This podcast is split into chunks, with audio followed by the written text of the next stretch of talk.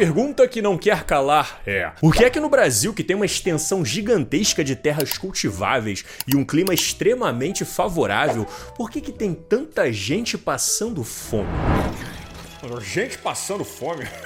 Eu não sei de onde vocês tiram isso, rapaz. Vocês estão assistindo é muito jornal. Olha ao nosso redor, ó. Tá todo mundo aqui bem, pô. Pois é, mais de 60 milhões de brasileiros sofrem com algum tipo de insegurança alimentar aqui no país e pra gente entender como chegamos até aqui, vamos voltar um pouco no tempo. Desde lá do século VI, quando a coroa portuguesa começou a chegar por aqui, a ideia inicial sempre foi repartir o país ali, pegar grandes pedaços de terra e colocar sobre a posse de algumas pessoas. A divisão de 14 faixas ali de capitanias hereditárias que foram entregues ali na mão de pessoas próximas da coroa, pessoas de confiança, e que depois foram divididas em seis marias para que os senhores pudessem ter o controle destas terras. Cada um foi utilizando ali as terras, muitas delas férteis como pôde, né, aproveitando o clima favorável, seja para produzir café, seja para produzir açúcar, para pecuária. Claro que tudo levado na mão de obra escravizada, né? Com um monte de gente sendo trazida lá da África nos navios para vir trabalhar nas lavouras daqui do Brasil. Ó oh, terras lindas do Brasil, por onde canta o sabiá. Ah, ah.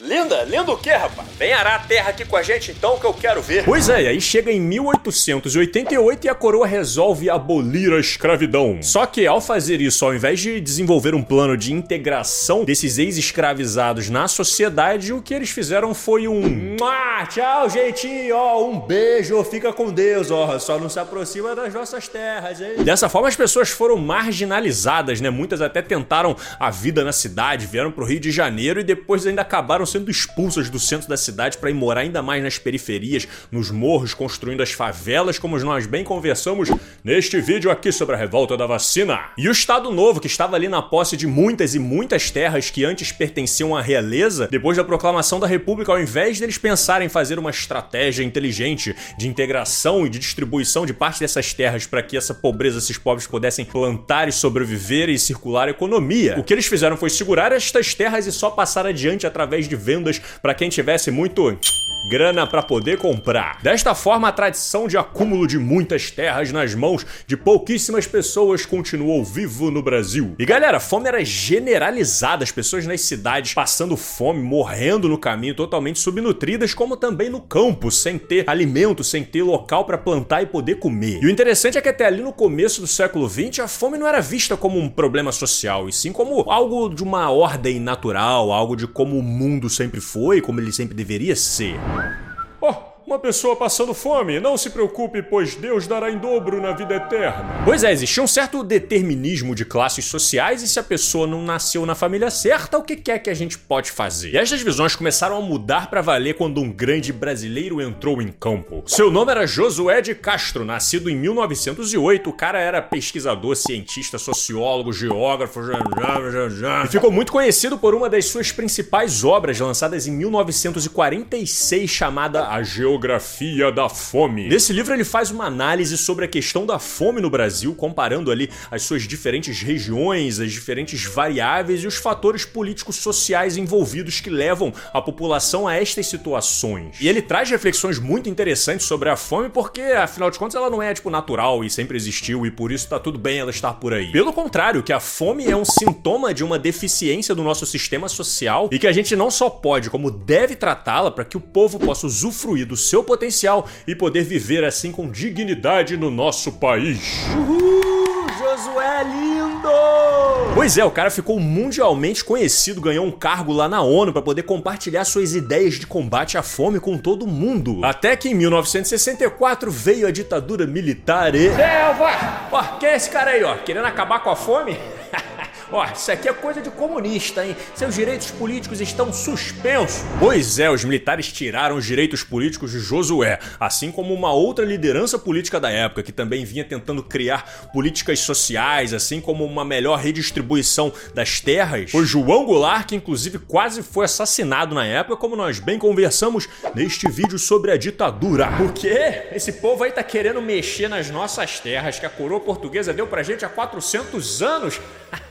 Eles estão muito assanhadinhos, hein? Vamos tomar o poder então? A gente fica aí uns 20 aninhos para mostrar uma coisinha para eles. Pois é, tomaram o poder e aí vem um período de 20 anos muito sombrio, muito obscuro da nossa história, mas voltamos a ver a luz, principalmente com a Constituição Federal de 1988. Conhecida como Constituição Cidadã, ela se destaca por colocar os direitos sociais, como acesso à educação, à saúde, à alimentação, ao direito ao meio ambiente, a segurança, entre vários outros elementos, como fatores centrais em busca da nossa cidadania e da nossa soberania nacional. E foi nesse espírito, nesta vibe, neste clima de festa na floresta, que os governos começaram a desenvolver políticas públicas para valer em busca de erradicar a fome do país. Os programas foram começando ali com Itamar Franco, Fernando Henrique liberando crédito para a população mais pobre, para os pequenos agricultores poderem sobreviver e trabalhar. Mas foi ali a partir do governo do Lula no PT em 2003 com seu carro-chefe o programa Fome Zero é que essas políticas começaram a se desenvolver para valer. E o que os caras fizeram foi basicamente, vamos chamar a gente do governo aqui para sentar aqui para conversar, vamos chamar acadêmico, especialista, gente que tá ali atualizado com os melhores estudos para vir conversar e vamos chamar a gente da sociedade civil, lideranças locais que entendem de fato quais são os principais problemas daquelas regiões e vamos botar todo mundo junto aí para conversar e encontrar solução para os problemas que nós temos. Ô meu filho, aqui é tudo pobreza, a gente passa fome, não chove, não tem quem compra as coisas, a gente não tem dinheiro para comprar. Pois é, rapidamente foram percebendo que o pessoal lá não tinha dinheiro para comer, não tinha dinheiro para comprar, não tinha dinheiro para plantar e quando plantava não tinha ninguém que podia comprar. E quando tinha alguma condição vinha então uma seca generalizada para acabar com todas as plantações e intensificar ainda mais a fome e a pobreza no local. Isso é muito interessante, né? Porque a insegurança alimentar, ela tá muito relacionada com a insegurança hídrica, né, do acesso à água. Isso não acontece só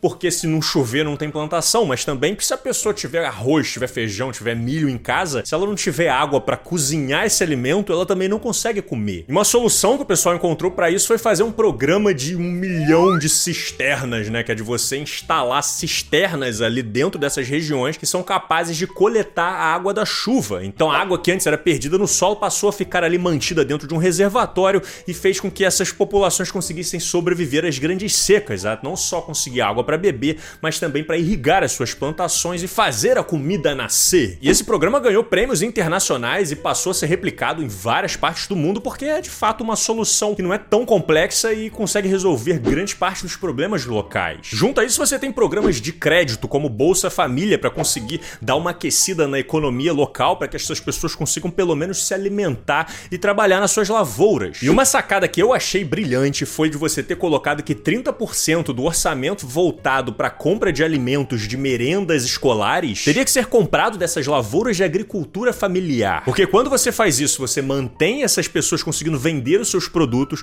e você consegue botar produtos de qualidade dentro dos colégios para ser servidos para as crianças na hora das refeições que comem alimento de qualidade. E ainda incentiva as crianças a serem mandadas para o colégio porque sabem que lá, além de estarem recebendo uma formação educacional, também estarão se alimentando de forma adequada. Hoje esses alimentos que chegam na nossa mesa de almoço todos os dias são em grande parte produzidos por médios e pequenos agricultores familiares. E assim foram várias políticas que foram desenvolvidas ao longo desses anos com o objetivo de erradicação da fome aqui no Brasil, que de fato trouxeram resultados, né? Se a gente for analisar esse gráfico aqui, começando ali em 2004, a segurança alimentar das pessoas saltou de 64,8% em 2004 para 77,1% em 2013, enquanto a insegurança alimentar grave, que são aqueles que passam fome pra valer, não tem o que comer, não tem garantia de que no dia seguinte vai ter comida no teu prato, saiu de 9,5% para 4,2% ali entre 2004 e 2013. Um registro claro e consistente de que essas políticas públicas de fato tiveram um impacto em conseguir reduzir a fome geral da população aqui no Brasil. Quando Lula diz que o PT acabou com a fome no Brasil, esse é um claro exagero que ele está falando, porque na época ainda existiam muitas milhões de pessoas com insegurança alimentar, o que só demonstra que muito ainda precisa ser feito. Mas é fato que em 2014, no ápice de resultado das suas políticas públicas, o Brasil saiu do mapa da fome da ONU, se colocando no mesmo patamar de vários países desenvolvidos, o que certamente trouxe muita credibilidade internacional para as políticas que estavam sendo desenvolvidas por aqui. E acabou que em 2014, por inúmeras razões, o Brasil começou a entrar numa crise econômica, numa enorme crise política que acabou sendo levada para retirada quase que a força da Dilma do cargo de presidente. Em nome do meu pai, da minha esposa, do meu filho, da universidades lá de São Násio, de da eu, coroa portuguesa. Eu voto sim! Pois é, e quando a gente vê nos gráficos o que, que aconteceu com os investimentos dessas políticas públicas ao longo dos próximos anos, a partir ali de 2014 e 2015, meu irmão, foi queda abaixo. Já imaginou queda pra cima, Slow? Nesse gráfico aqui dá pra gente acompanhar o que, que aconteceu com os investimentos ali a partir de 2014, tanto em assistência comunitária, em recursos hídricos, alimentação e nutrição, abastecimento e saneamento básico rural. Foi tudo sendo desmontado ao longo dos últimos anos sobre a justificativa de corte de gastos, mas porra, galera, vamos falar sério, botar comida na mesa das pessoas não é uma prioridade que a gente tem no nosso país? E aí o que a gente observa como resultado desse desmonte é a segurança alimentar caindo lá de 77,1% para 44,8% entre os anos de 2013 e de 2020. Enquanto a insegurança alimentar sobe de 12,6% para 34,7%, a insegurança alimentar moderada vai de 6,1% para 11,5% e a insegurança alimentar grave vai para 4,2%,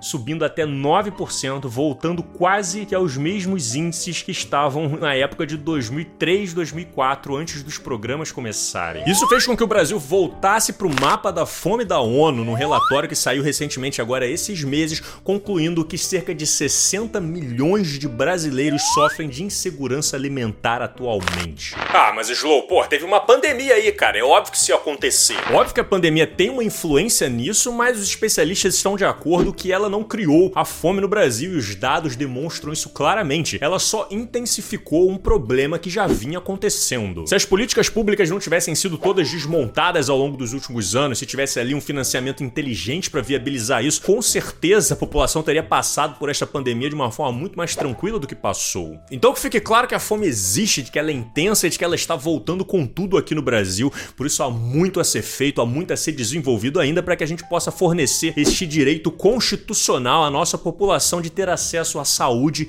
e alimentação. Alimentação de qualidade, por sinal, meu irmão. Não vem me dar bolacha, não. Eu quero é comida orgânica. As referências estão todas aqui na descrição desse vídeo. Fiquem à vontade para contribuir e acrescentar todas as informações que vocês quiserem aqui na seção de comentários, porque eu vou ler e eu vou me enriquecer para trazer esse assunto de forma cada vez mais bem abordada, cada vez mais rica pra gente. Muito obrigado pela presença de todos que estão aqui hoje, aos grandes apoiadores que garantem esse projeto ao Estúdio 42 e vamos votar com sabedoria. Um grande abraço e a gente se vê!